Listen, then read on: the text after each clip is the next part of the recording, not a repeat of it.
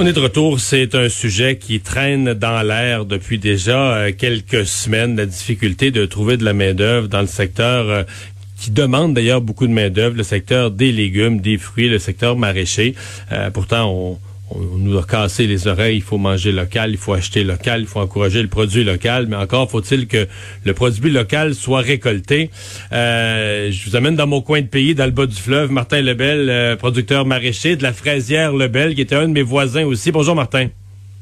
Bonjour M. Dumont. Bon, euh, et là, on a eu une mauvaise nouvelle dans votre domaine, une autre, parce que ça c'était déjà pas terrible avant, mais le Mexique, qui, euh, euh, considérant que ses travailleurs sont pas assez bien traités, en Ontario, il y en a plusieurs qui ont eu la COVID, une couple qui sont décédés. Le Mexique qui retient plusieurs milliers de travailleurs, c'est une catastrophe dans votre domaine. Oui, effectivement, c'est de la main-d'œuvre qu'on attend. La, saison va commencer sous peu, là, puis on a déjà un deux semaines d'attente de quarantaine à faire à la ferme. Fait que c'est de la main-d'œuvre qu'on attend impatiemment, puis encore une fois, on va être obligé d'attendre encore plus longtemps. Hmm. Vous, les travailleurs étrangers, vous en avez combien sur combien qui étaient attendus? À peu près, c'est quoi la proportion que vous avez déjà arrivé à la ferme, là? Oui, nous, cette année, on attend 28 travailleurs étrangers. Là, dans le moment, j'en ai un qui est au travail, puis j'en ai quatre euh, en quarantaine qui vont commencer euh, ce dimanche euh, pour travailler. Là. Ce qui fait que je vais en avoir 5 sur 28 là, pour débuter ma saison de, fraises. C'est juste 17 là. Et, les fraises attendent pas, là. Une fois qu'ils sont mûrs, une fois qu'ils sont mûrs, t'as une, une fenêtre d'une coupe de jours pour les récolter, puis c'est tout. Hein. Effectivement, euh, c'est des produits périssables. Il euh, faut passer aux trois jours dans les champs, puis euh, dépendamment de la température, s'il fait encore plus chaud, faut être plus rapide. Si on la récolte pas quand elle est prête, le lendemain, elle peut être trop mûre, puis elle devient plus vendable, puis elle peut devenir pourrie, qui fait pourrir les autres. C'est la suite aussi là, qui peut être dangereux. Là. On peut la perdre. S'il n'y a pas un, miracle côté recrutement de main-d'œuvre, est-ce qu'il est raisonnable de penser que vous allez avoir des, des, des centaines, des milliers de livres de fraises qui vont pourrir sur les plants? Euh, effectivement, euh, ça peut être une des possibilités, mais euh, bon, nous, historiquement, à la ferme, on ne fait pas d'auto-cueillette, mais cette année, on va tomber sur le plan B, un brouillardise, qu'on va dire. on va ouvrir les portes là, parce qu'on voit mathématiquement qu'on ne sera pas capable avec la main-d'œuvre. Il y a de la main-d'œuvre locale qui se sont inscrits là, quand le gouvernement Legault a demandé de l'aide sur les fermes, mais ce qui arrive dans le moment, c'est ce qu'on pensait qu'elle allait arriver au niveau du déconfinement, au niveau de la reprise économique, les gens retournent à leur travail régulier, puis nous, on, se retrouve sans main-d'œuvre. Donc, ces appels à la main-d'œuvre, ça, ça, a donné, ça, a donné des appels, ça a donné des noms, mais euh, je dirais, quand vous les rappelez un mois après ou deux mois après, au moment où c'est le temps de travailler, ils sont plus disponibles. Exactement. Là, quand ça a été le temps, la, de la campagne. Là. Oui. Ouais, mais vous, vous êtes dans le bas du fleuve, là. Il y a M. Trudeau qui avait dit les jeunes des villes, là, sont, ils aiment la terre, sont pour le retour à la terre. Les jeunes qui manifestaient, là, pour le, par, par, centaines de milliers ou par milliers avec Greta Thunberg, là, vous les avez pas, ils sont pas tous descendus dans le bas du fleuve pour ramasser des fraises? Non. M. Trudeau, M. Trudeau avait l'air à rêver à ça, lui. Euh, curieusement aussi, les gens qui sont contre les travailleurs étrangers, on n'entend pas parler là, ces temps-ci. Ils sont pas euh, sur notre liste. Ouais. Bon, euh, parlons de la de, la production maraîchère en général. Vous, vous êtes dans les fraises, quelques autres productions aussi, mais moi j'entends que il y en a. Bon, évidemment, les fraises, si vous les avez plantées l'année passée ou l'année d'avant, on récolte pas l'année qu'on plante. Mais ceux qui sont dans des plantes annuelles, qu'on il y en a qui en ont planté moins cette année, qui se sont dit j'aurais pas de main d'œuvre, qui ont semé en, en, soya ou en maïs ou en d'autres céréales des champs qui d'habitude auraient été en, fruits et en légumes. Euh, j'ai vu des cas là, ce des asperges, des, des, milliers de kilos d'asperges qui ont été fauchés sur le champ, laissés pourrir là parce que personne ne pouvait les récolter. Euh, j'additionne des cas comme vous, on risque de perdre des fruits. Mon impression, c'est qu'on crie à l'achat local, mais qu'on n'aura jamais récolté si peu de fruits et de légumes cet été chez nous. C'est votre impression aussi?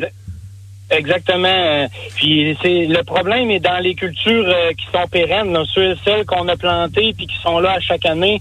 Euh, on n'a pas le choix. C'est là, c'est prêt. Puis nous autres, dans notre cas, euh, la nature a été clémente, la floraison est abondante, le fruit va être là.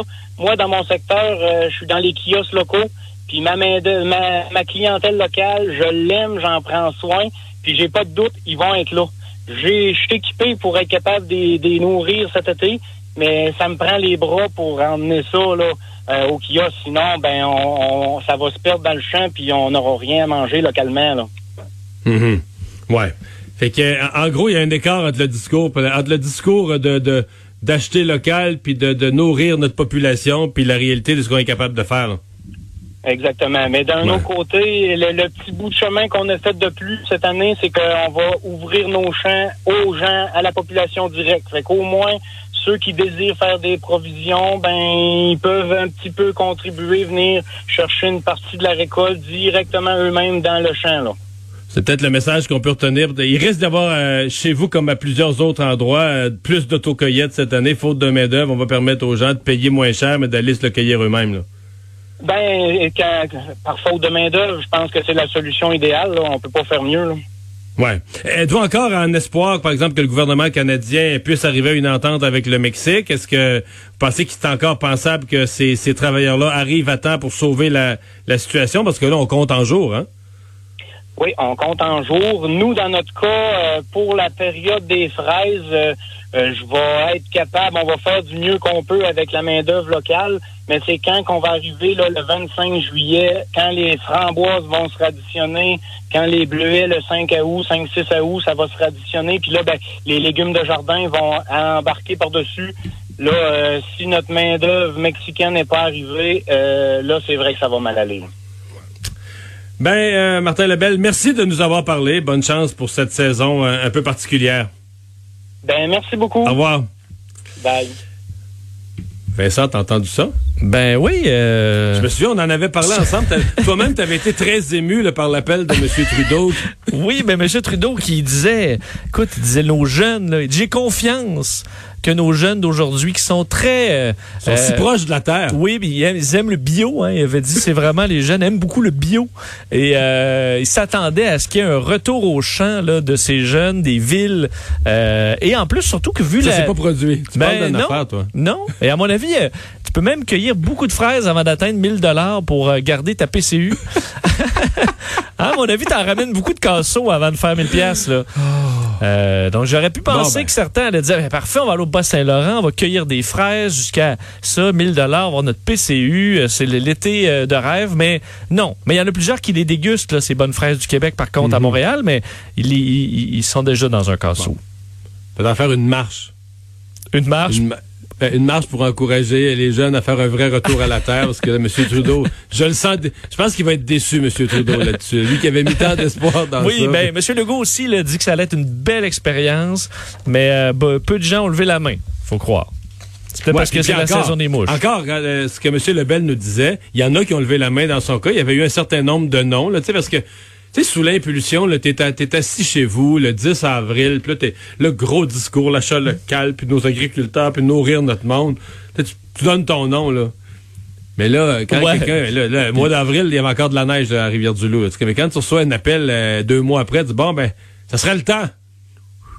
Ouais, tu dis, bon, on dira, on fera peut-être les vendanges à l'automne, mais là, on a la PCU, il euh, n'y a pas de... C'est pas grave. d'ailleurs, je voyais, tu sais, euh, certains, quand les terrasses sont ouvertes, là, groupe de jeunes, il y a une guêpe qui arrive, puis le bordel est pogné, là, dans le champ. Euh. Bon. C'est de valeur parce que M. Trudeau nous donne tellement d'espoir. D'ailleurs, M. Trudeau, puisqu'on parle de lui, là, c'est. Oui. Faudrait, pas. Déjà que cette déception-là, j'ai l'impression que s'il entend l'entrevue, là, s'il écoute Cube Radio, il entend l'entrevue avec M. Lebel, il va être déçu.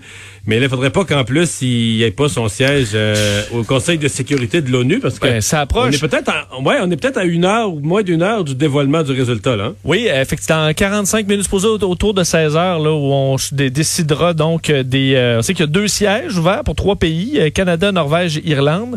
Et je vais te faire entendre un court extrait de M. Trudeau qui a parlé dans son point de presse euh, tantôt et qui rappelait l'importance du Canada sur la scène internationale.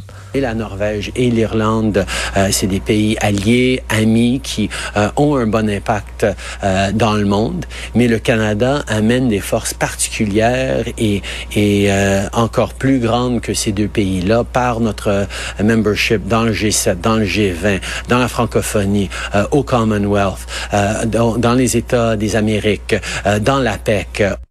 Bon, alors une liste de où on est, euh, mais il y a juste deux places. Et euh, il y en a trois qui la veulent. Ça va être une bonne défaite pour M. Trudeau si on l'a pas.